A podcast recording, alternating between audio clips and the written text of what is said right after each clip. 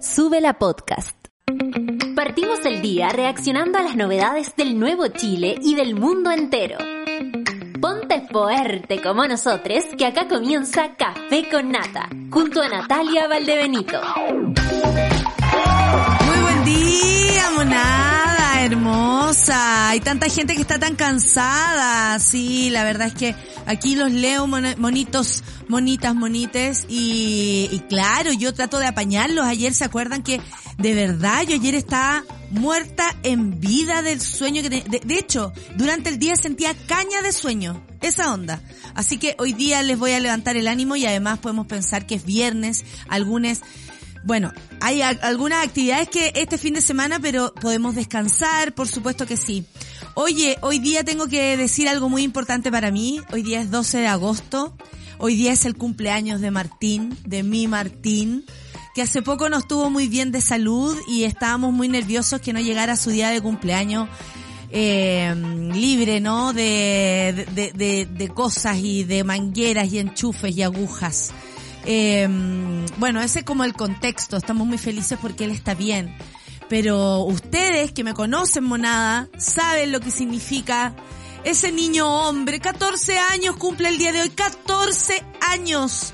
A ver, si le restamos a 14, 9 de los 9 años que llevamos en el café con nata. ¿Cuánto? 9, 10, 11, 12, 13, 14. 5 años tenía cuando yo empecé el café con nata. 5 años tenía Cotito. Cotito es como yo le digo ya. Y, y un día me desperté pensando en él, en el día en que nació, el día en que nació. Era muy especial, por supuesto, porque imagínense mi hermana, la primera de la familia que tenía un crío, estábamos muy felices. Ella se fue a la clínica, se supone que era temprano. Y yo ese día, no lo voy a olvidar, tenía una grabación del Club de la Comedia tipo 4 y algo de la tarde. Uno de los monólogos. Pésimos tiempos del Club de la Comedia también hay que decirlo, lo estábamos pasando malazo. Entonces, voy a sacar los pañuelos porque me puede dar ganas. Entonces, eh, yo estaba muy nerviosa porque tenía que irme al canal, eso por supuesto no, no lo iba a dejar de hacer. También porque tiene que ver con mi trabajo, yo no podía faltar. Eh, la razón de que nazca un sobrino eh, no es suficiente para faltar al trabajo.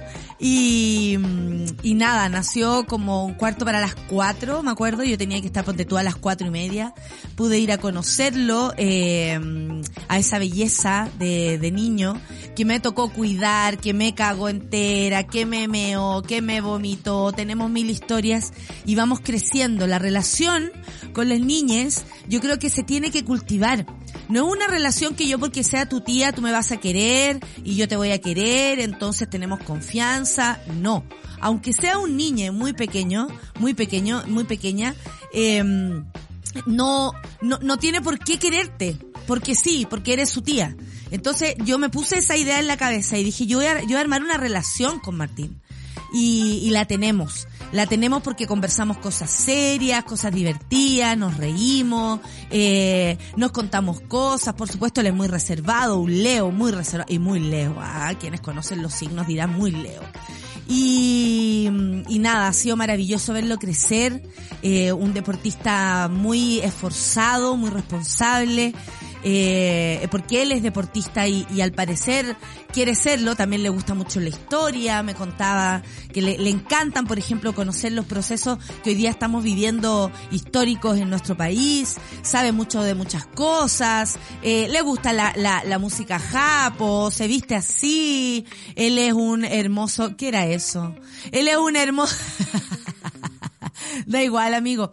Él es un hermoso niño que tiene muchos amigos, que está rodeado de gente que lo quiere y es maravilloso ver cómo también se va, se va armando un pequeño hombre con ideas, con planes, con cosas que quiere, con cosas que no quiere, enfrentado a cosas difíciles a veces, pero ahí dando cara. Estoy muy orgullosa de lo que es Martín el día de hoy y yo como tía, lo único que puedo decir es que tengo una relación hermosa con él, que nos amamos mucho, tenemos mucha confianza y, y hoy día es el día de Martín y a mí nada más me importa, mi amor.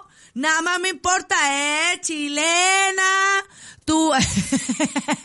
¿vieron ese video de la chica de, dice, chilena, cuidado, que llega la venezolana y te quita el marido, le hace su arepa, le da su totonita, no sé si lo vieron y aparecieron las chilenas respondiendo, oye ya, pelemos eso después, porque me, me sale muy parecido, ¿no? Chilena, ah, cuida, cuiden a sus maridos, que luego llega la venezolana y le hace una arepita, le pasa la totonita. La totonita, ¿ustedes saben lo que es la Eh. totonita?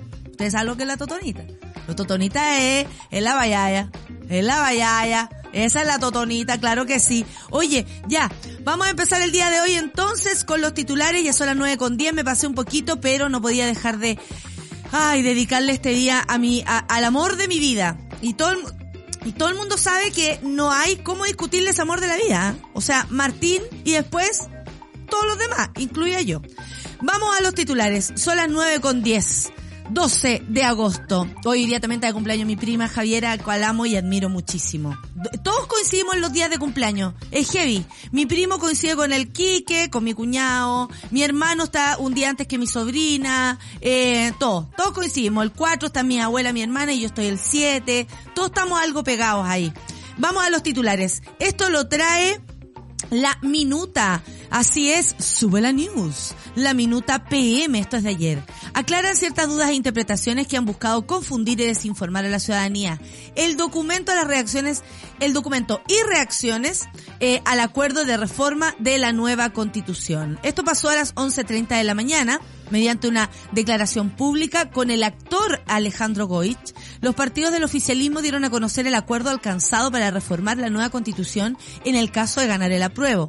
Y así aclarar, vamos a hablar de esto después, eh, dudas e interpretaciones que han buscado confundir y desinformar a la ciudadanía, contribuyendo al voto responsable e informado. Como anticipó eh, en la mañana, sube la news también, los partidos se comprometen a ocho grandes, eh, eh, comprometen a ocho grandes, divididas en cinco ejes, ah, o sea, ocho grandes medidas divididas en cinco ejes distintos a la propuesta de la nueva constitución que fue redactada por los convencionales. Cambio de nombre del sistema de justicia por presidencial, eliminación de la iniciativa que permitía a los parlamentarios presentar proyectos que irrigan, que eh, significan gasto, cambio a la justicia indígena, aclaración del ámbito de consentimiento indígena, especificación de las autonomías territoriales y derecho y propiedad de las viviendas. Todos estos temas, por supuesto, utilizados por la campaña del rechazo, hay que decirlo así, para confundir a la ciudadanía porque parece que no solo basta con que esté escrito acá, sino que hemos visto muchos personeros o muchos eh, operadores políticos de, de- del rechazo en esta ocasión que han, han interpretado de cierta bueno pero aquí no dice que, que a los nueve meses no puede abortar amigo Felipe Cast eh, a los nueve meses es un, es un es un parto ya entonces ese tipo de cositas se tienen que aclarar porque al parecer la mentira es tan grande, tan poderosa, que no hay ni siquiera una verdad que la, que la, que la opaque. Eh, es muy preocupante lo que está pasando en el país, pero debido a eso, al final la campaña del apruebo solo se ha transformado no solamente en leer y informar lo que es el texto de la nueva, del proyecto de nueva constitución, sino que también a desmentir, desmentir a, a Constanza Huff, que andaba repartiendo unos folletos falsos, desmentir, eh, por supuesto, a Fontaine, que habla sobre los gastos, con este otro, el, el, el lorito del rechazo que transmite todo lo que le dicen, pero francamente cuando le van a preguntar, ahí nomás quedan. Eh, es muy triste lo que pasa, porque frente a un proceso democrático no debieran ocurrir estas cosas. Pero es tan fuerte la arremetida de quienes no quieren una buena, una nueva constitución, que no queda de otra. Vamos a otro tema, esto lo trae cooperativa, la inflación argentina da su mayor salto mensual en 20 años y llega al 71 por, al 71% interanual. El costo de la vida del país trasandino subió 7.4% en julio en comparación con junio. En medio de fuertes tensiones eh, cambiarias y políticas, los precios de los alimentos aumentaron 6% en un mes. Vamos a otra noticia que también la trae sube la sube la punto sube la news. Muy buenos días. Esta es la minuta AM. Informe por listas de espera detalla que 1.764.937 personas esperan una consulta con un especialista y 294.632 personas esperan una cirugía. Fue el pasado 29 de julio cuando el subsecretario de Salud, eh, Fernando Araos, hizo llegar a la Comisión de Salud de la Cámara de Diputados y Diputadas un informe que detalla los plazos de espera y las atenciones por las cuales aguardan muchos ciudadanos eh, que se atienden en la red pública. El reporte, el documento de 58 páginas, corresponde a las cifras consolidadas del primer semestre del 2022, que indican, como ya decía, 1.764.937 personas que esperan una consulta con un especialista y quienes esperan una operación son 294.632. Y otras atenciones, a propósito del GES, 67.417. En cuanto a los plazos de espera, las demoras se pueden extender hasta por 600 días, es decir, más eh, dos años, un poco más, ¿no? Eh, esa es la minuta, la vamos a revisar, por supuesto, a continuación en el Café con Nata. Y también tenemos eh, lo que ayer apareció por lo que decía al principio, que se tienen que hacer medidas para explicarle a la gente que no va a pasar nada. O sea, imagínense sobre la mentira hay que inventar otras cosas para que la gente crea la verdad y lea la verdad, entienda la verdad. Este texto, este texto contiene la verdad. Si a usted no le gusta o no le interesa, ese es otro punto y usted tiene todo el derecho a votar en contra. ¿Ah? de este texto. Pero hacer interpretaciones que solamente recaen en la mentira, tiene, por ejemplo, a Bárbara Sepúlveda explicando que los colegios particulares subvencionados no dejarán de existir. ¿Por qué? Porque hay gente del rechazo que ha insistido en esa misiva cuando no es real, Arturo Zúñiga, por más que quieras decirlo, no es real. Te lo dijeron ahí, te lo dijeron Jaime Baza, te lo, te lo, han dicho en televisión, se, hasta, hasta da risa incluso por la, existe, por la insistencia. Francamente, vamos a revisar lo que dijo ayer Bárbara Sepúlveda entonces y yo les voy a contar después que ayer tuvo un encuentro, pero face to face, con Coco Legrand. ¿Quieren saber lo que pasó? Ya, después se los voy a contar. Ya, te lo voy a contar. ¿Sabes que te voy a contar algo, pero te lo voy a contar el lunes? no, les tengo que contar algo, pero se lo voy a contar más rato. Esto es Pet Shop Boys y Go West. ¡Qué antiguo, loco! Me encanta. Café con Nata en Súbela para empezar este viernes. Por fin viernes en Sube la Radio.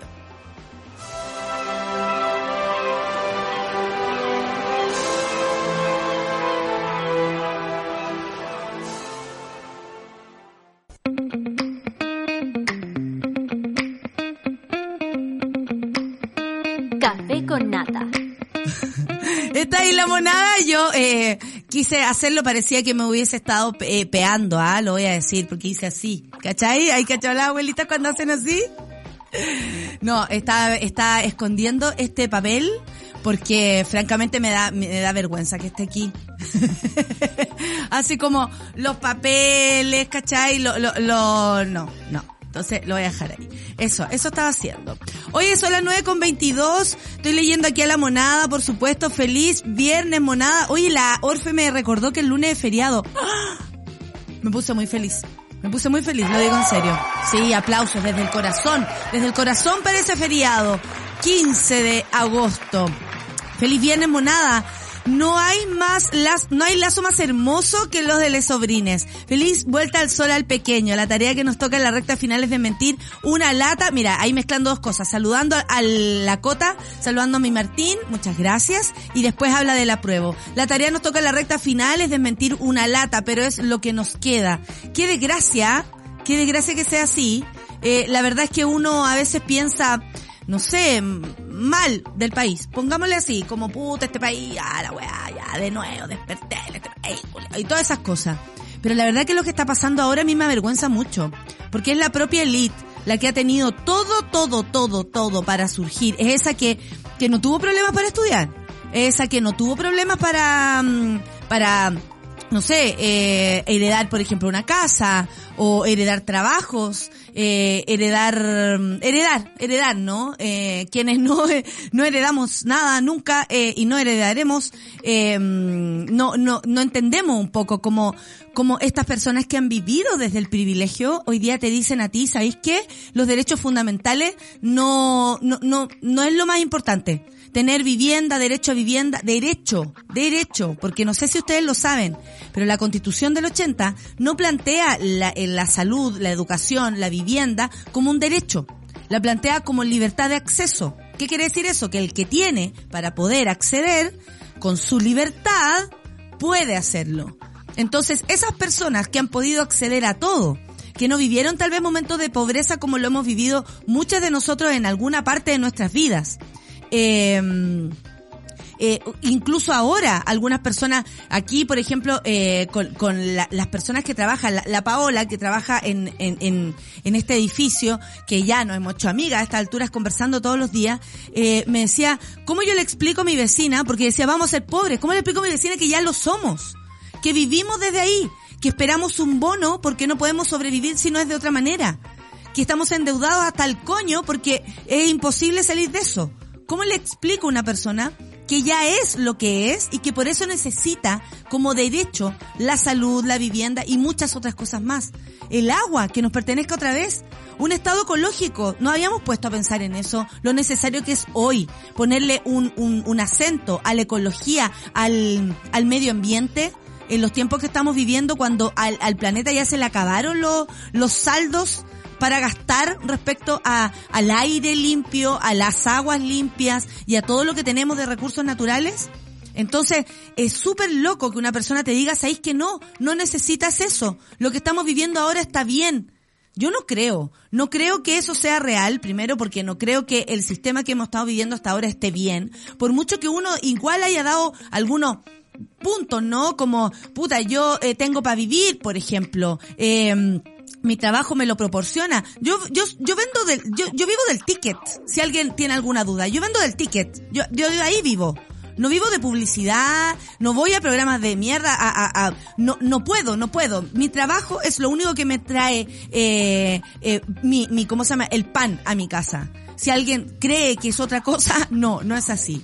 Entonces, desde ese lugar, sí, soy privilegiada, pero me he sacado la cresta todos los días como se la saca todo el mundo. Y probablemente hay muchas personas que tienen tanto más talento que yo que nunca van a poder surgir precisamente porque no hay un sistema que les permita.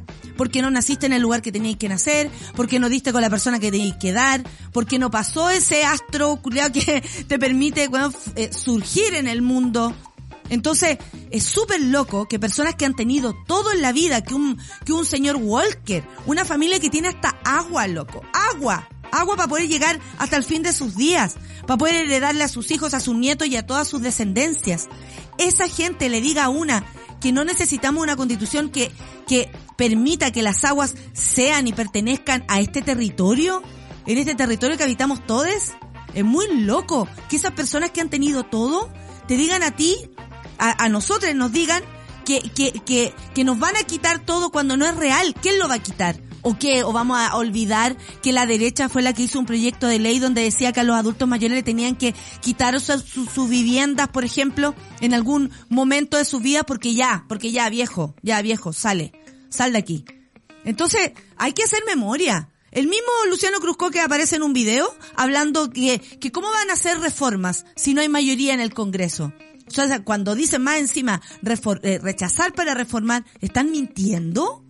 Es muy loco lo que está pasando. Hay que abrir los ojos, hay que enojarse, hay que moverse, hay que tener la pachorra para salir a la calle y, discutir este texto. Hay que eh, defender lo que creemos que también a, cada uno le, gustaría obtener para sus vidas. Estamos hablando de un sistema que a todos nos tiene atrapados de alguna forma claramente. ¿Por qué hay una, una, ¿cómo se llama? Un, no sé, podría ser como una alegoría al trabajo. Porque en este país no hay otra forma de conseguir las cosas. El otro día me encontré con una chica venezolana en el teatro y me dice, y yo soy venezolana y ya tengo derecho a votar. Y yo, con el culo, así se me apretó, debo decirlo.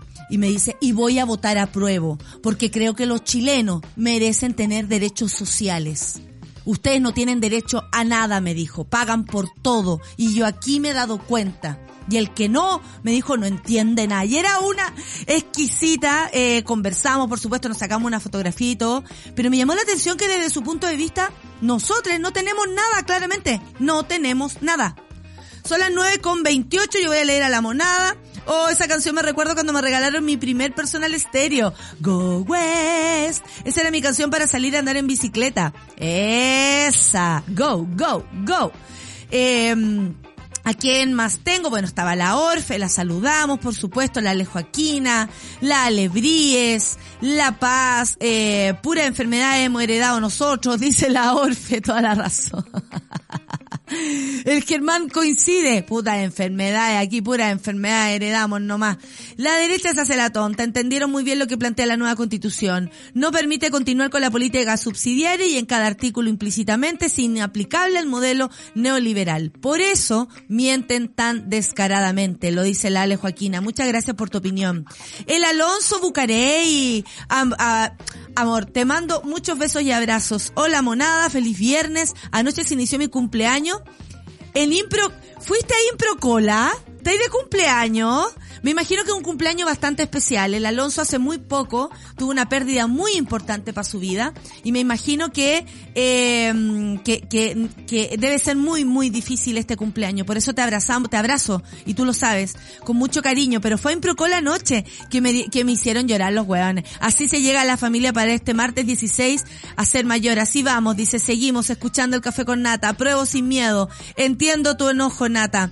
Yo también entiendo todo lo que te pasa a ti, Alonso querido. Un abrazo para ti y que seas muy feliz. Eh, tragedia más tiempo, ya lo hemos dicho, ¿ya? Monada, el mejor argumento para votar a prueba es que no podemos llegar al próximo año, el aniversario de los 50 años del golpe, con la constitución del dictador, dice la Bibi. Menos cuando pasamos por tanto y tenemos esta opción democrática para cambiarla. Yo también creo que esa es una muy buena justificación. De hecho, sale de la conversación de Carolina Toá con eh, nuestro querido Ignacio Franzani en el Chile que viene. Para que lo vean ahí también. Está muy interesante la entrevista y qué entretenido ver a una eh, política que pudo haberse quedado tal vez súper en el pasado por esto mismo, ¿no? Por los privilegios. Sin embargo, dio un paso al lado en un momento. Eh, y, y ahora desde otra vereda tiene una claridad que, que da gusto, por lo menos a mí me da gusto. No conozco para nada a Carolina Toa, pero me, me gustó mucho la entrevista y debo decir que Ignacio me, me gusta mucho también como, como entrevista y yo adoro a Ignacio. Yo le voy a celebrar todos los peos, voy a decirlo. ¿ah? Se viene una nueva tirada de pedaleo hacia el lago. ¡Ay, qué rico, Diego! Abrazo siempre cómplice, monada apruebo, apruebona, siempre apañadora. Claro que sí, igual contigo, Diego. Un abrazo en este momento también. Eh, te queremos mucho, te quiero mucho, espero verte pronto y, amigo, todo paz, todo paz. Te lo digo con una sonrisa en la cara. Hoy estamos con el Día eh, del Color y Venta Solidaria por algunos alumnos que se les quemó su casa. Orfe, qué bonito es tu colegio que siempre hace eh, campañas solidarias. Me gusta mucho. Feliz, Feliz viernes, dice el Jorge, a todos los monos. Te escucho desde el Quisco, mi querida. Oh, el Quisco, qué buena. Oye, hay un plan para poder llevar, ay, el trabajo a todos los lugares. Vamos a hacer un plan. Son las 9.32 y a la siguiente vamos a revisar el video de la Bárbara Sepúlveda y vamos a contar la historia, les voy a contar la historia que ayer conocí a Coco Legrand. Son las 9.28, vamos a escuchar ahora hay alguien que a mí por lo menos me repone. Y hasta ahora, un día viernes, ¿qué quieren que les diga? Anderson Park con Hailey Steinfeld y Coast. Eso es lo que vamos a escuchar ahora ya en el Café con Nata de Sube la Radio.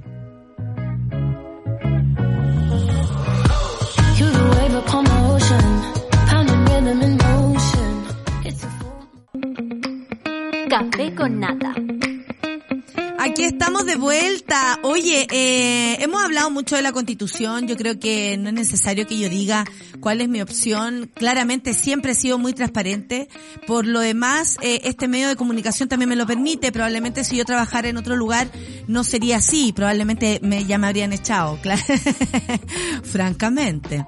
Eh, ahí me faltó francamente, José.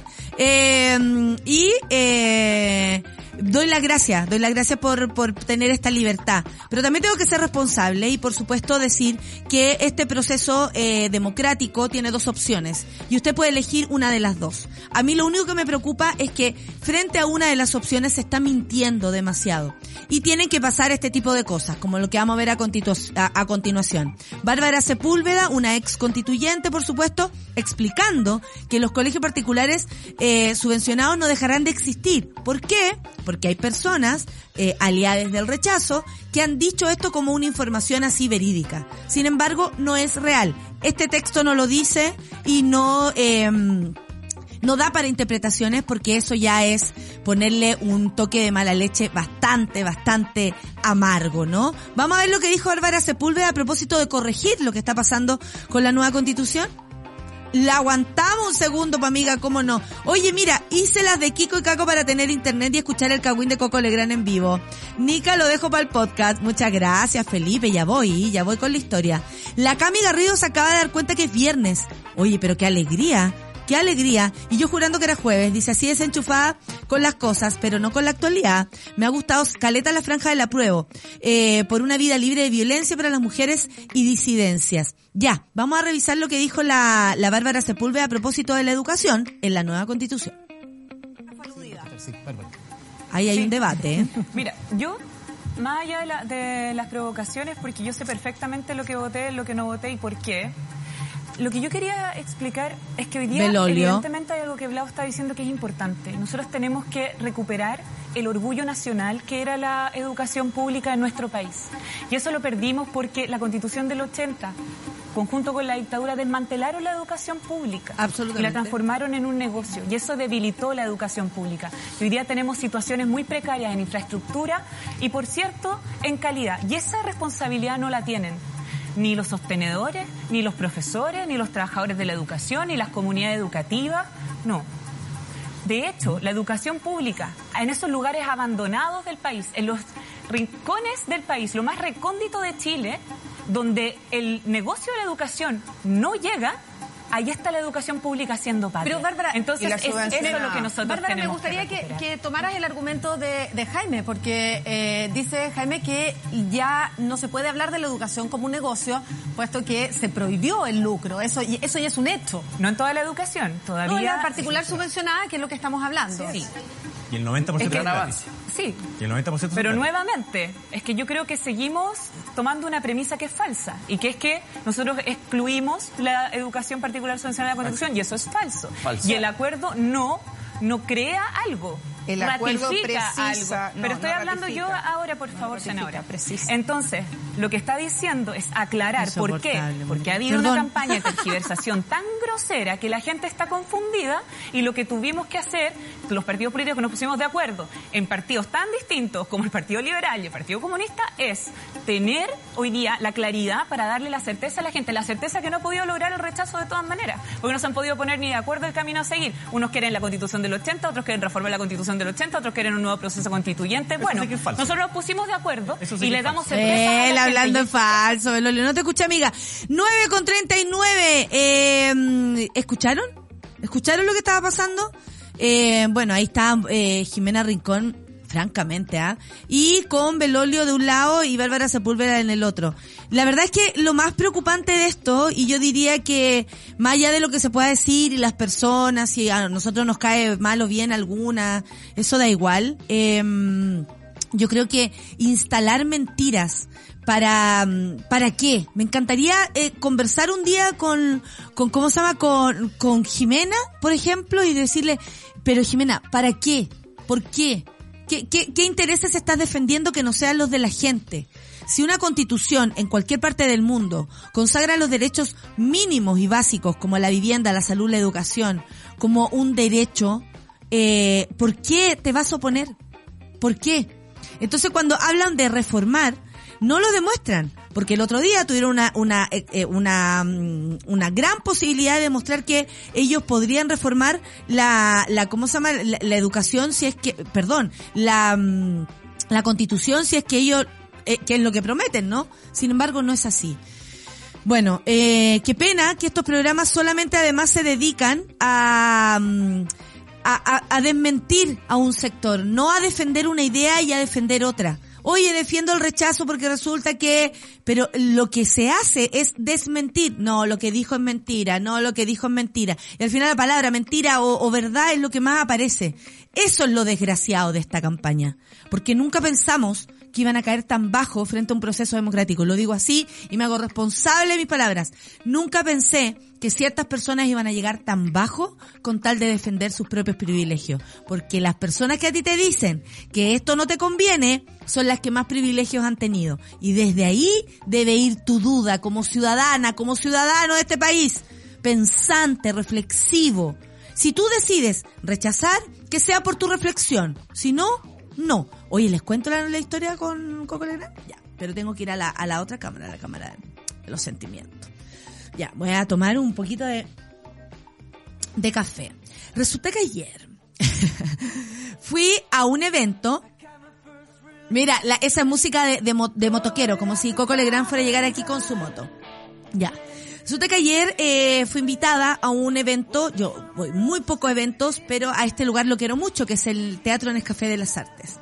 Y este evento era temprano, era después del programa, eh, en el mismo teatro donde se presentaba un libro, el libro de los últimos 10 años del Nescafé de las Artes hasta el 2019, ¿ya? Entonces, muy bonito porque hicieron una revisión del libro, contaron anécdotas a propósito de, de cómo habían llegado ciertos artistas, qué artistas, por ejemplo, son como amigos, ya amigas y amigues del mismo teatro, eh, cómo consiguen, no sé, a seguir haciendo ballet en el Teatro Nescafé de las Artes, cómo consiguen, eh, hacer fado, por ejemplo, o sea, llevar diferentes tipos y estilos de música, darle un espacio a la comedia, como eh, yo he sido también eh, afortunada de poder estar ahí, muchas, muchas de mis compañeros también. Entonces, en ese gentío, uno de los invitados y también eh, puesto en este libro por la obra Los viejos de mierda, que es una gran obra donde estaba Jaime Badel, eh, el mismo Coco Legrand y el gran, y, ya, que ya no está, Tomás Vidiella, eh, a quien aplaudimos por supuesto a rabiar, eh, estaban ahí, po. Y estaban varias personas, ¿ah? Yo debo decir que me acerqué a varias personas, yo soy muy de- del, del acercarme, no sé si ustedes lo hacen, pero yo digo, hola, soy Natalia Valdebenito, me vengo a presentarte, eh, yo te admiro, te conozco, no sé, me pasó con Juan Carlos Vistoto, que es un actor pero del año uno, que me acerqué y había visto fea, entonces nos pusimos a conversar, me, me hizo algunos comentarios de mi trabajo, en fin, cosas bonitas que pasan. Y yo dije, no me puedo dejar de acercar a Coco Legrand porque mm, porque hacemos lo mismo, porque participé de su de su museo, porque hay siempre algo que nos liga, ¿no? O, o comparaciones, buenas o malas, da lo mismo, pero siempre hay algo que nos liga. Yo con toda la, la distancia del tiempo, él ya tiene eh, 70 y algo años, y, y nada, me acerco, le digo a, a- Lu, oye, eh, voy a ir a saludar a Don Coco. Y me dice, pero ¿por qué vaya a ir a saludar a Don Coco? Porque quiero conocerlo. Pero si tú sabes que son súper, eh, como, como que se contraponen. Le dije, bueno, por lo mismo, po. Si cuál es la, ¿por qué no? Quiero saber. Aparte que si el caballero me ha, me ha, no sé, me, me va a mirar feo, quiero saber. Si el caballero me dice, ándate de aquí, quiero saber. Si el caballero se pone a conversar conmigo, quiero saber, po. Tengo, ¿sabéis qué? Tengo curiosidad. Y yo sé, y yo sé que hay muchas cosas que nos separan. Y precisamente por eso me acerqué. Entonces voy, él estaba con su productor, andábamos todos con nuestro productor, estaba con su productor y le digo, hola, soy Natalia Valdebenito, eh, te vengo a saludar, no podía dejar de hacerlo. Porque más encima estaba muy cerca y él me había mirado y como hacerle la desconocida me parecía como una ordinariez. Si hacemos lo mismo, perdón. He saludado gente que francamente, y, y, y porque soy una persona decente, muy educada además, eh, mis papitos me enseñaron aquello, sobre todo mi mamita, entonces no puedo no hacerlo. Y, eh, y aparte iba a traer la curiosidad al café con nata, como no, ¿cachai? ¿Cómo no? ¿Cómo restarme de una anécdota? Yo no puedo, yo no puedo, lo siento. Soy una busca anécdotas. Así como hay superadores de anécdotas, yo soy una busca anécdotas. Entonces me presento, le digo quién soy, le digo te vengo a saludar. Pero claro, me dice, y primero una cara de impresión, de ver que, no sé si la idea es que si yo me acercaba o porque era yo. Yo creo que es porque me acercaba. Porque debe haber una imagen mía a propósito del humor que hago, muy de hueona pesada, yo lo reconozco, que obviamente deben pensar que yo no saludo a nadie, que me creo la raja, no tengo idea. Pero yo frente a la, a la adultez y al talento de la adultez, yo no puedo hacer otra cosa que rendirme. Si bien tenemos diferencias, les voy a contar a continuación cómo fue. Le empiezo yo a preguntar, ¿cómo estás tú? Y él me dice primero que me agradece el haber colaborado con el museo, empezamos a hablar del museo, que está el UDP, me invitaron a mí al lanzamiento, pero yo donde esté un museo no, voy a ir. Eh, es bueno ese otro dato, eh, otro detalle, y le dije, sí, me invitaron, bueno, por trabajo no pude ir, mentí. Eh, y todas esas cosas, ya, en fin, y empezamos a conversar. Y me dijo en un momento, lo que tú haces es totalmente distinto a lo que yo hago. Y creo que es el piropo más grande que me podría haber dicho Coco Legrand. Yo le dije, sí, lo sé. Me dijo, porque además yo ahora estoy haciendo un monólogo en el que estoy tratando eh, los temas incluso casi en contra de mi mujer. A ver, le dije yo, ¿de qué se trata? Porque él habla, por supuesto, de las relaciones, como que un poco me decía, bueno, imito a las mujeres, yo creo que a ti no te gustaría, puras cosas así. Y terminó, de verdad lo digo, actuando su show para mí. Así, real. Eh, eh, estábamos ahí, todo el mundo miraba, decía Luciano, todo el mundo miraba, porque estábamos los dos conversando y él en el fondo me contó todos los malestares que trae en su cuerpo, porque la verdad es que se ve impecable, pero tiene una pata, tiene un montón de cosas que de salud que por supuesto tienen que ver con la edad y con el recorrido. Me dijo, no me puedo hacer el, el huevón, lo he pasado súper bien y, y esto, e, esto es el, el resultado. Le dije, te ves muy bien. O sea, así como aparentemente, me dijo, sí, aparentemente.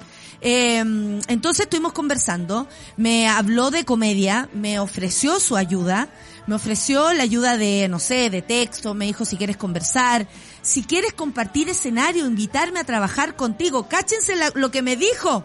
Y yo le dije, pero Coco, nosotros somos muy distintos en muchos aspectos. Y yo así como tirándole la onda, mm, no sé, política probablemente, desde mi parte. Y me dijo, lo sé, pero imagínate lo interesante que sería ver a, estos dos mundos tan distintos. Bueno, una idea a lo mejor que tiene él, yo a mí nunca se me había pasado por la cabeza. Eh, lo que sí les puedo decir es que, ¿por qué para mí fue tan eh, importante que él me dijera que mi, que mi trabajo era el distinto al de él? Porque sí hay que reconocer que tenemos un abismo respecto a nuestras ideologías. Coco Legrand pertenece a una generación de los 70 cuando en esos tiempos, eh, con golpe de Estado y todo incluido, con todo lo que pasaba terrible en nuestro país, él siguió trabajando igual y además tuvo un lugar dentro de, de esto, ¿no? Se dice que iba a ser, eh, no sé, show a, a los militares, a ciertas figuras políticas de, de, de esos tiempos, eh, creció mucho, ¿no? Pero después con, el, con los años, eh, a uno se le va olvidando y va valorando su trabajo. Y cuando te dicen separa el, el eh, separa la obra del, del, del artista, eh, yo no puedo hacerlo, básicamente, y yo creo que él tampoco lo puede hacer conmigo. Por eso nos planteamos la diferencia que tenemos el uno y el otro. Fue una conversación muy horizontal. Yo en ningún punto siento que soy más que él, ni menos que él, pero sí reconozco la trayectoria, el aporte y lo que significa Coco Legrand para la comedia en este país. Yo no puedo desconocer eso sí puedo reconocer que yo voto apruebo y él vota rechazo. Y eso nos hace muy distintos. Sí puedo reconocer que yo no he tenido, por ejemplo, eh, no sé, la venia de ciertos gobiernos para poder trabajar, sino que tuve cuatro años respirándome en la oreja a cierto gobierno que no le gustaba mi trabajo y que me quitaron todo todo lo que podían quitarme. Yo no tengo auspiciadores y ustedes entenderán por qué. Si Coco Legrand un día decide hacer un programa, por supuesto que va a tener millones de auspiciadores porque esos auspiciadores tienen el mismo color que tiene Coco Legrand. Somos muy distintos, pero no puedo dejar de eh, reconocer el aporte y lo que significa para la comedia en Chile. Para la comedia en Chile, que es un mundo así, así de pequeño, como estoy haciendo ahora con mis manos. Entonces, fue muy entretenido porque a mí también me permitió saber lo que él opina de mí y en un momento ya no estábamos hablando ni de él ni de mí, estábamos hablando de su rutina y me la empezó a hacer con texto y todo. Entonces yo ahora hago esto y voy para allá y de pronto recojo esto y me pongo una peluca y hago esto. Entonces digo lo que lo siguiente y él como que quería hacerme reír y yo como que no podía un poco reírme, pero igual estaba como encantada de lo que estuviera pasando porque este señor Coco Legrand me actuó su propio show para mí personal ¿Qué me dicen bueno a ver voy a leer qué dice la monada respecto a esta anécdota Qué anécdota más buena, bonita, dice la cara orellana. Oye, si a mí me pasan cosas ahí. Me pasan siempre cosas, pero porque yo las ando provocando de algún modo. Respetar y reconocer el talento de otros. Claro que sí, y así con cualquier persona. Ahora, sí puedo reconocer las diferencias que tenemos, y yo creo que son abiertamente políticas, claramente políticas. Eh, lo que sí reconozco es que contar con el respeto de él igual me hizo sentir eh, contenta. Porque porque me acuerdo cuando yo salí del Festival de Viña, él dijo, ella fue la única que no usa muela. porque sí, hay que decirlo. Los, comediantes se hacen ayudar en el escenario con la patita, la muela o alguien que les sopla.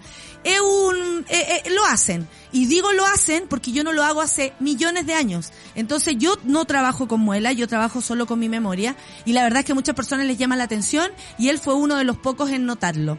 Amada la historia de la nata, muchas gracias.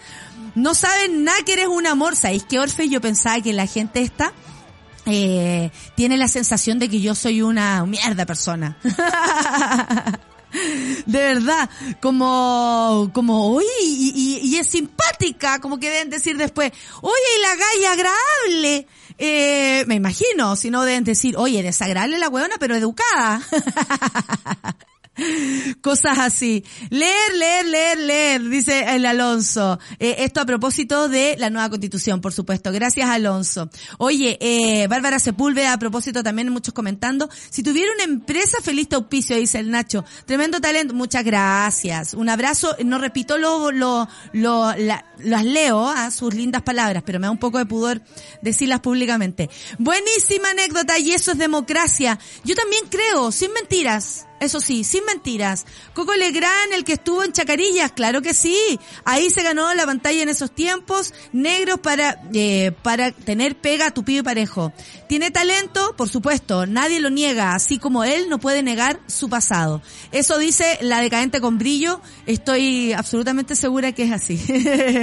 Me encanta tu historia, Nata, eres tan buena para contar historias, es lo máximo. Yo lo único que puedo hacer en la vida bien es contar historias, amigues. Porque eso, a eso me dedico. Si ustedes no lo piensan, a eso me dedico. Eh, gracias, Monita. Estoy mejor, dice la Cecilia. Cecilia, un abrazo para ti. Educada, dice la Orfe. Claro que sí, pues. Educadísima. Por eso saludo a quienes saludo. si no, no. El coco eh, será el rechazo, pero marcó una generación. La monada te auspicia. Sí, Camila. La monada auspicia. Claro que sí. Si no es por la monada, yo no podría estar acá. Eh, pero claro, también, por ejemplo, desde mi trabajo, desde la, eh, el otro día que estuvimos acá con Jesús Urqueta y revisamos eh, como el, el, cómo también uno se había educado, eh, los antecesores son muy, son muy importantes.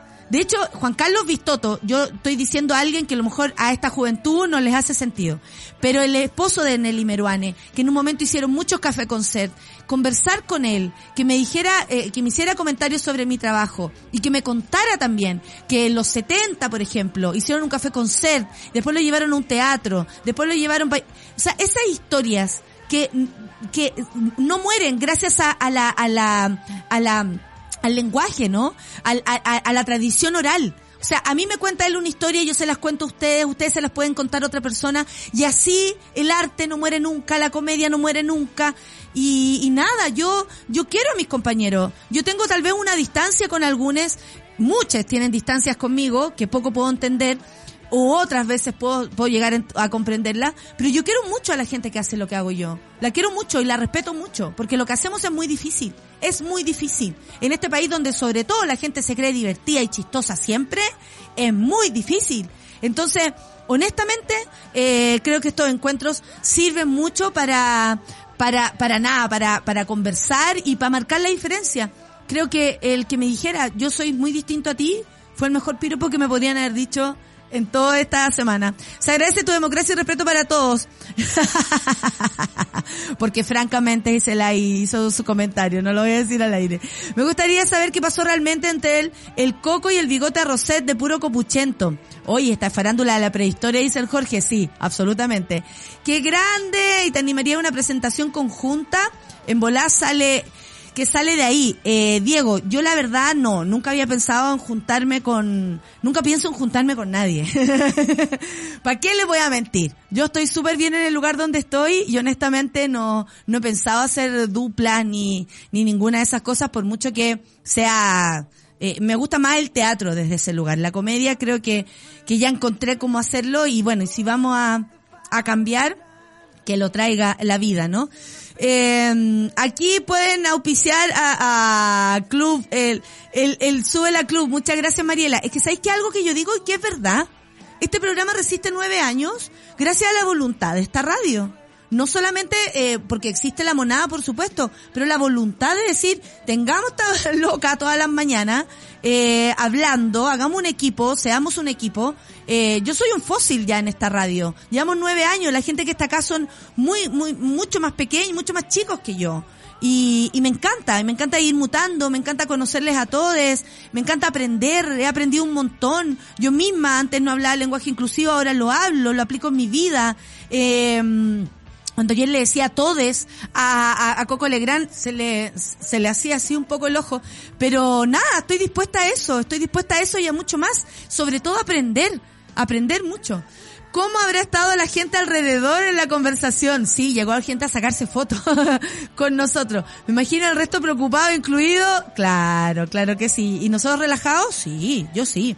Me imagino a Luciano mirando desde lejos el diálogo de ustedes. Qué bonito que el Coco respete tu trabajo y lo verbalice. Sí, muy bonito también. Juan Carlos Vistoto, ahí está, actor argentino, nacionalizado chileno, participó en la TV, Semidios, Ángel Malo, Matrimonio de Papel, entre otros, y muchos trabajos junto a su esposa Nelly Meruane. Eh, sí, muy, muy lindo encontrarse con gente también antigua. ¿Sabéis quién más se me acercó? El, pero se me acercó con, con, con otra impronta. Él se me acercó a mí. El pianista Roberto Bravo. Me dijo que me, me hizo, uy, un montón de flores. Roberto Bravo. ¿Podríamos un día invitarlo? Nunca hemos tenido un pianista así como a esa altura. A mí me llamó la atención que conociera mi trabajo además tan bien. eh, muchas gracias.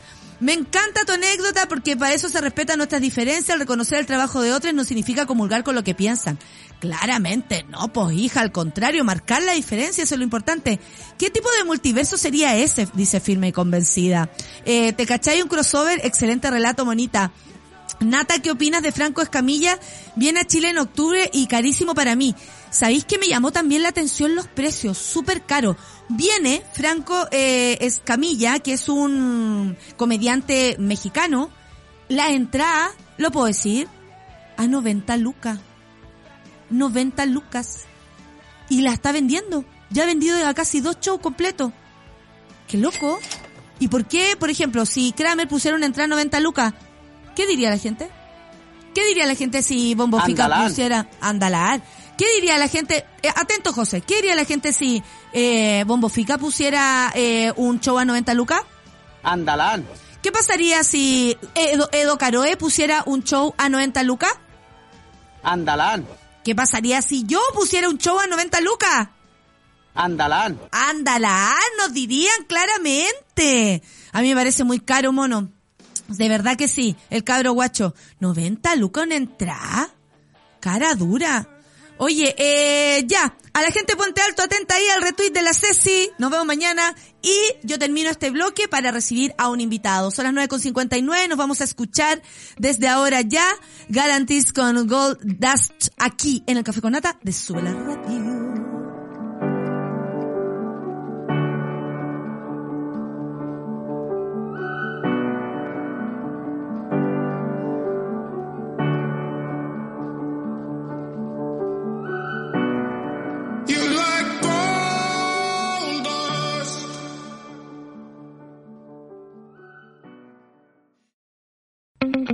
Ya estamos de vuelta en Café con Nata. Había movido todo, pero ya estoy acá. A continuación viene, por supuesto, Super Ciudadano con José María del Pino. Eh, ah, porque además la José Econ está haciendo especiales de Super Ciudadanas eh, con humanas. Maravilloso, José. Un abrazo para ti, que salga muy lindo. Satélite Pop le sigue con Claudita Cayo y al mediodía y Rusúa con Caceritas. A las 3 a las 2.10 con Nicolás Montenegro y Fernanda Toledo. A continuación tenemos un invitado aquí, Diego Ridó Dolphy. Eh. Eh, nosotros nos aplaudimos porque estábamos hablando de la generosidad, así que nos aplaudimos. Nos aplaudimos, nos aplaudimos, mucho. Eh, fármaco, si le suena o no, eh, él es un músico, él es un músico y eso es lo que importa. Hace algunos meses este proyecto musical tuyo se fue a México Sí, eh, y justo en estos días estáis por acá y el 19 de agosto tendrás un concierto en el Teatro Coliseo, nada más y nada menos, Nada hijo. más y nada menos, sí, algo muy grande. El- ¿Cuánta gente hace? Uf, tiene distintas capacidades, pero son como 1500 personas. Ah, harto. ¿Y cómo, Sí. ¿Y cómo decidiste pegarte ese, ese salto? Porque igual, porque igual uno como que cómodamente o por susto se va como diciendo, no, oh, aquí nomás, actuamos en el clan nomás. Sí, creo que era, creo que era ¿Qué te hora hizo de, hacer de- eso? de- de- Claro. de- de animarse como se ha tocado poco en Chile, ya ha pasado harto tiempo, se sacó un disco manual de una pérdida y es como tratar de conmemorar algo grande nomás simplemente, como venir a pocas visitas, entonces esas pocas visitas se van acumulando en el público y, y, y tratar de tocar en algo grande es un desafío para mi carrera, totalmente. Por pues, o sea, supuesto, po. o sea, desde ya tocar ahí es distinto, o sea, Sí. la experiencia de y al mismo tiempo la promoción y todo lo que significa decir, chiques, vamos a, sí, vamos al sí, coliseo, sí. no es menor. Eh, eh, eh, es un vértigo lindo. Sí, por supuesto, siempre lindo. Estamos, estamos enfermos nosotros, disfrutamos de sufrir, es una cosa muy extraña. Sí.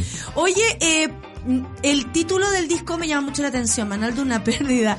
Eh, se lo podemos entregar aquí a varios del Café con Nata, la monada, que como le decimos al público, que, que han tenido una situación así. ¿De qué se trata Manuel de una pérdida? Creo que es precisamente eso, me lo imaginé a veces como una serie de Netflix, como los capítulos, los nombres de las canciones, como algo que empieza muy bien, muy luminoso y en el, y, y en el desarrollo del disco se empieza todo a ir un poco al, al destrozo y es como exactamente, está inspirado un, po- un poco en Julio Cortázar, como ¿Ya? que tiene muchos manuales y de ahí saqué un poco el nombre y es un poco como aprender a perder, creo yo. Ah, por eso ¿Y qué, ¿Y qué experiencia ti- ti- tienes con... el- Puta, pues esta weá podría Es que durar no- una hora este Es que- programa. Es que, ¿quién no tiene esa ¿Quién no experiencia? tiene esa experiencia? ¿Cachai? Claramente. Sí. El punto es como uno se enfrenta también. Porque Sí. asumir estoy perdiendo, Sí. estoy fracasando, es súper distinto decir, vamos arriba, vamos arriba. Porque eso uno lo hace. Si Sí. no, no te despertáis, si no, no te movís, si no, no así tú weas, ¿cachai?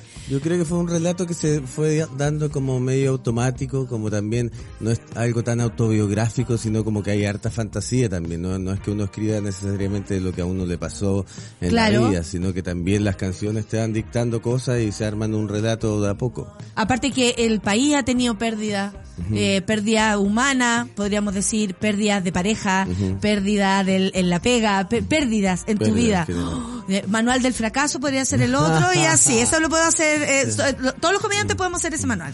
Oye, ¿y cómo se siente sacar este, eh, irte a México? Hay que decirlo. Eh, eh, Diego ya no está eh, viviendo en Chile y te has decidido ya lanzarte y vivir allá porque hablamos de lo cómodo y lindo que está haciendo ese momento. Ya para mí ya tengo construido mi hogar allá, o sea, ya tengo mi casa, mis muebles, mis cosas, entonces como para mí algo sin retorno, como Chile ahora lo veo como un lugar de visita simplemente. y ¿En así- serio? Y ha sido simplemente ¿Y hasta un- qué tipo, qué fecha te quedas de septiembre? Pues Solo Eh. para saber cuán casas consideras este.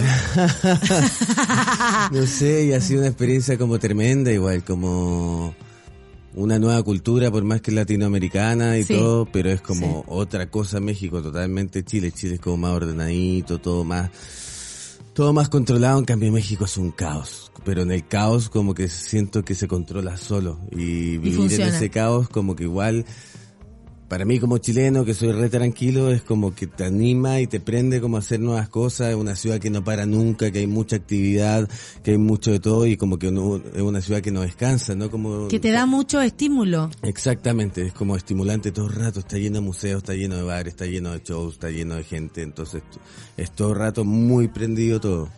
Oye, ¿y eso cómo ha ido? Porque tú decís, yo soy muy tranquilo. ¿Cómo fue darte cuenta? ¿O cómo decidiste en México? ¿Por qué decidiste en México?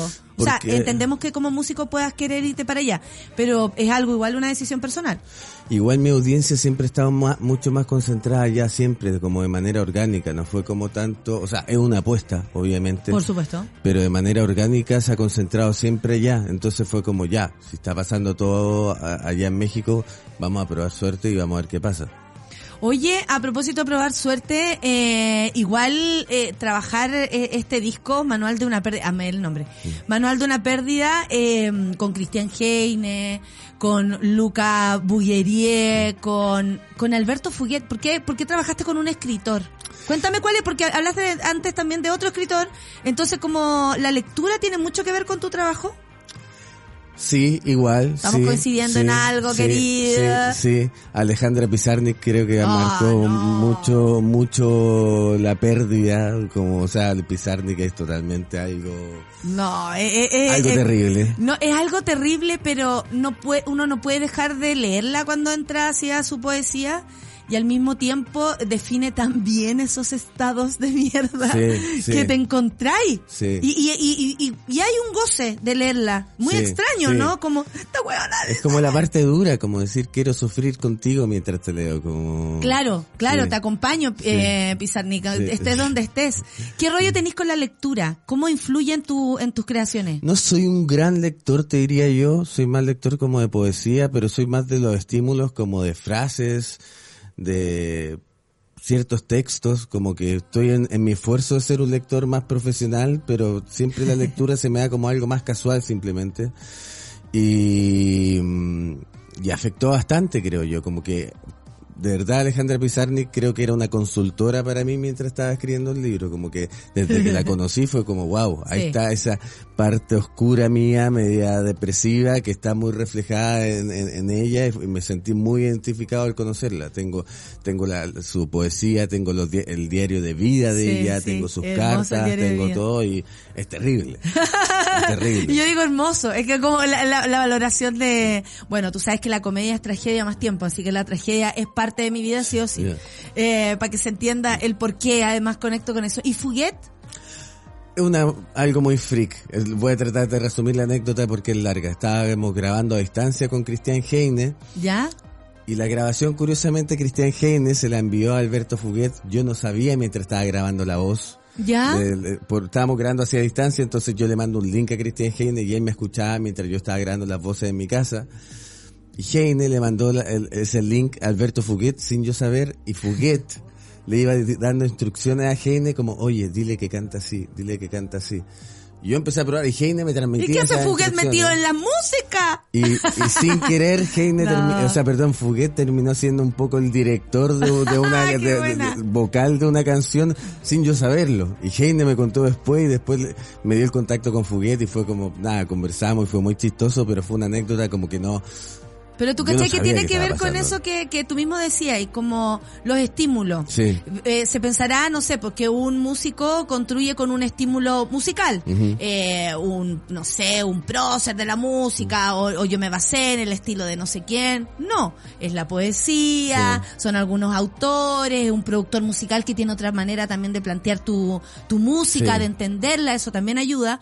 Eh, en el caso, no sé, Mío, por ejemplo, para mí es la música, un lugar donde yo me puedo basar muchísimo. claro, al- al el hip hop en un momento armé un show a puro hip hop en mi mente, o sea, se unen todas esas. Y lo mismo le pasa a Heine, Mm. que agarra a un a un eh, escritor y le pide a él, o sea, se- para que la monada también lo entienda, como eh, en la junta de muchas disciplinas que finalmente terminan en una canción o en un disco tuyo, y eso es muy bacán. Hubo varias anécdotas en el disco, yo creo que esa fue muy especial, como jamás me hubiera imaginado que Fuguet, que no lo conocía, me refiero, o sea, sí sé quién es, me refiero Claro, que no claro. lo conocía como a- a- en persona, eh, se diera eso y fue cuando Gene me contó, yo le dije, "Weón, te podría haber dicho algo en, en la grabación, una conversación muy personal y, y lo podría haber escuchado claro. y no, por suerte no pasó. Aunque a los Y- escritores habría estado feliz de escuchar. Probablemente, obvio. probablemente, obvio. probablemente. Entonces fue una, una anécdota de verdad muy freak que pasó en el disco y fue como ya, pasó y está todo bien. Tú como que resultó bien la canción. Oye, que, que, bueno, esas son las cosas o los procesos creativos, pues, que tienen mucho más de lo que tal vez las personas creen, ¿no? Que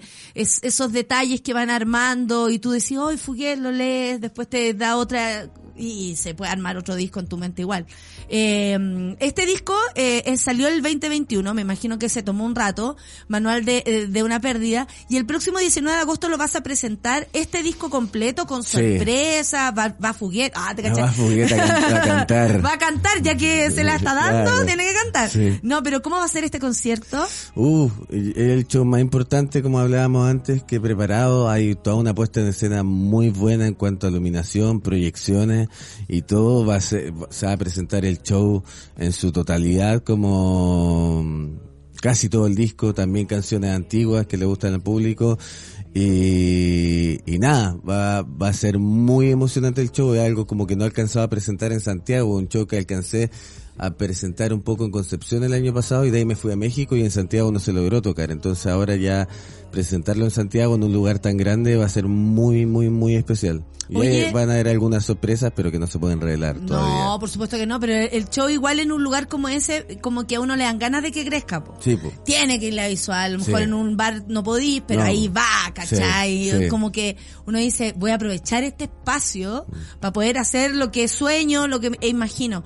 ¿Cómo ha modificado, eh, o cómo crees que va a modificar tu música? A mí siempre me, me esto también como desde la creación tu música el, el vivir en otro lugar. Porque nosotros somos de un país eh, gris, hay que decirlo. Uno trata de ponerle colores, Sí. mira aquí nosotros tratando de ponerle color hasta con la vestimenta. Uno trata con su música, con la comedia por mi lugar, o, o tantas personas tratan, ¿no? Siempre, de darle color.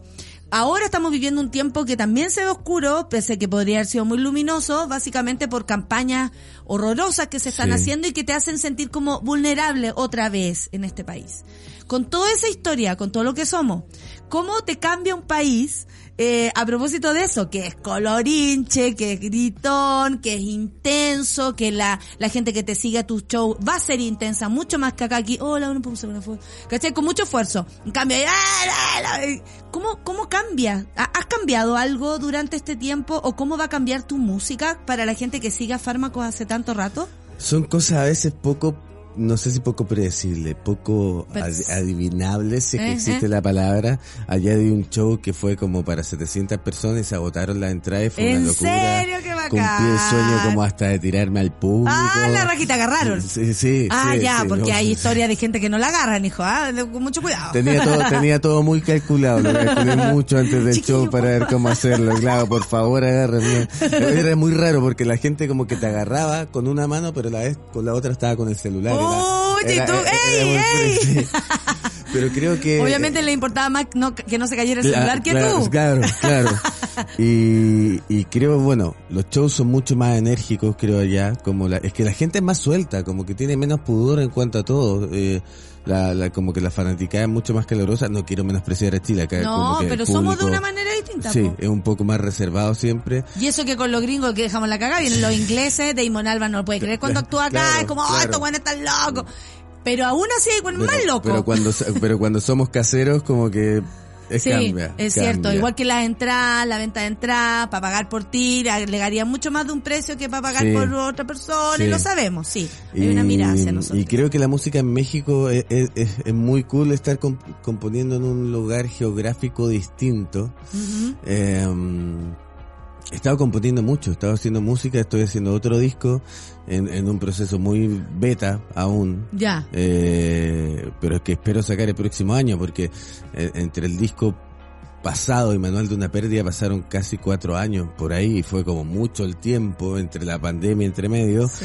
y ahora es como después de eso terminé como muy por decirlo caliente por hacer nueva música mu- muy muy rápido y, y estar componiendo en México ha sido como distinto como a ver estaba viviendo en Chile entonces me, me dedicaba a la música obviamente estaba acá pero cuando ya te vas a un lugar a decir me voy a radicar me voy a hacer esto específicamente tus prioridades cambian es como Claro. estoy allá para hacer esto simplemente A- a lo que vinimos. a lo que vinimos entonces eh, hay una presión igual como decir tengo que aprovechar Una presión Sí, personal. personal totalmente También te podría ir mandar a cambiar, pero por- o- y con todo derecho, cualquiera en este país podría llegar y querer mandarse a cambiar.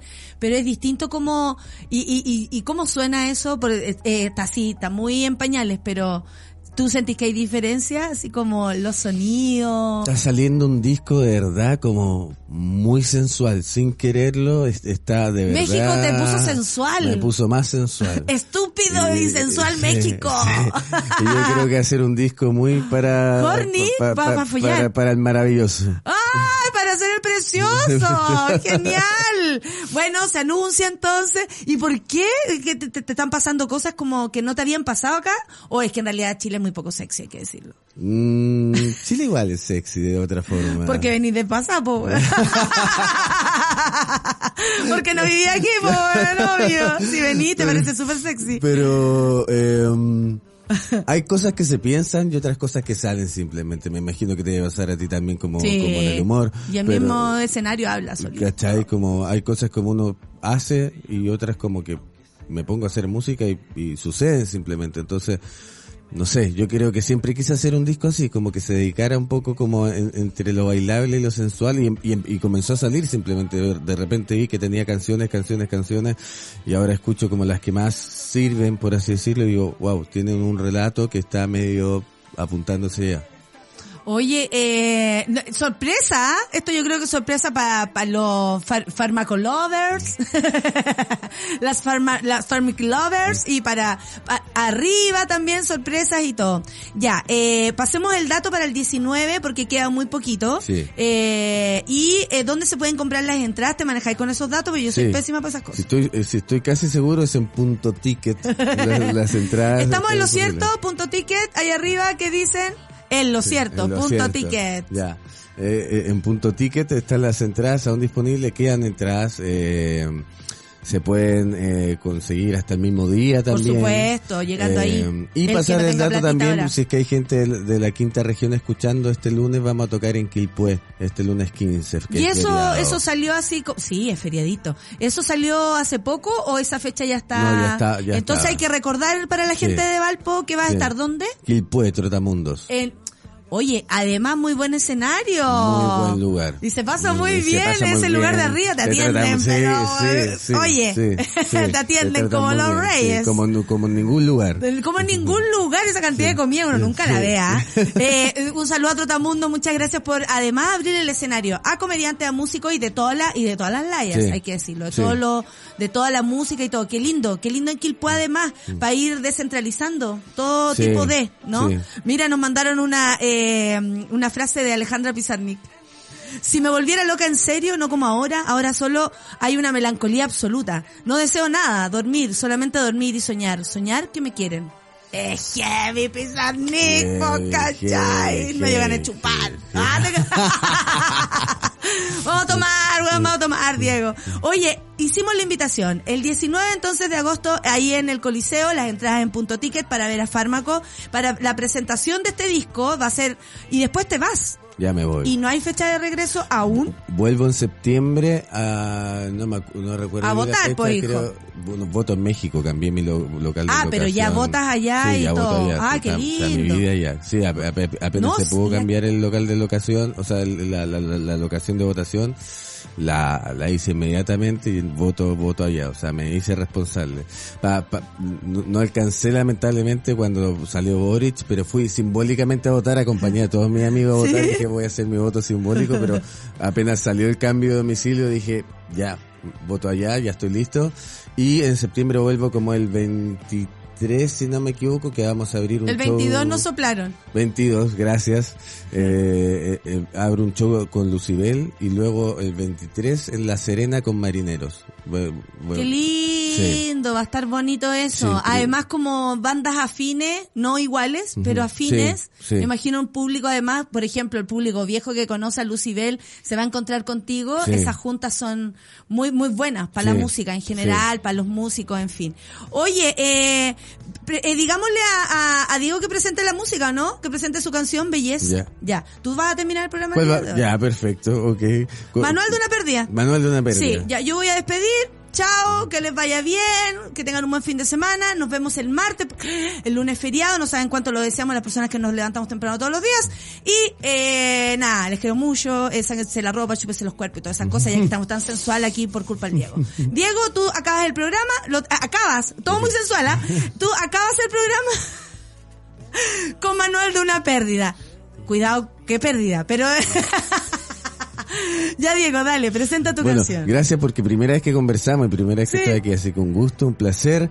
Y bueno, esto es Manual de una pérdida, la canción que le da el nombre al disco. Vayan el 19 al Coliseo y nos vemos muy pronto. Gracias por la invitación. Eso.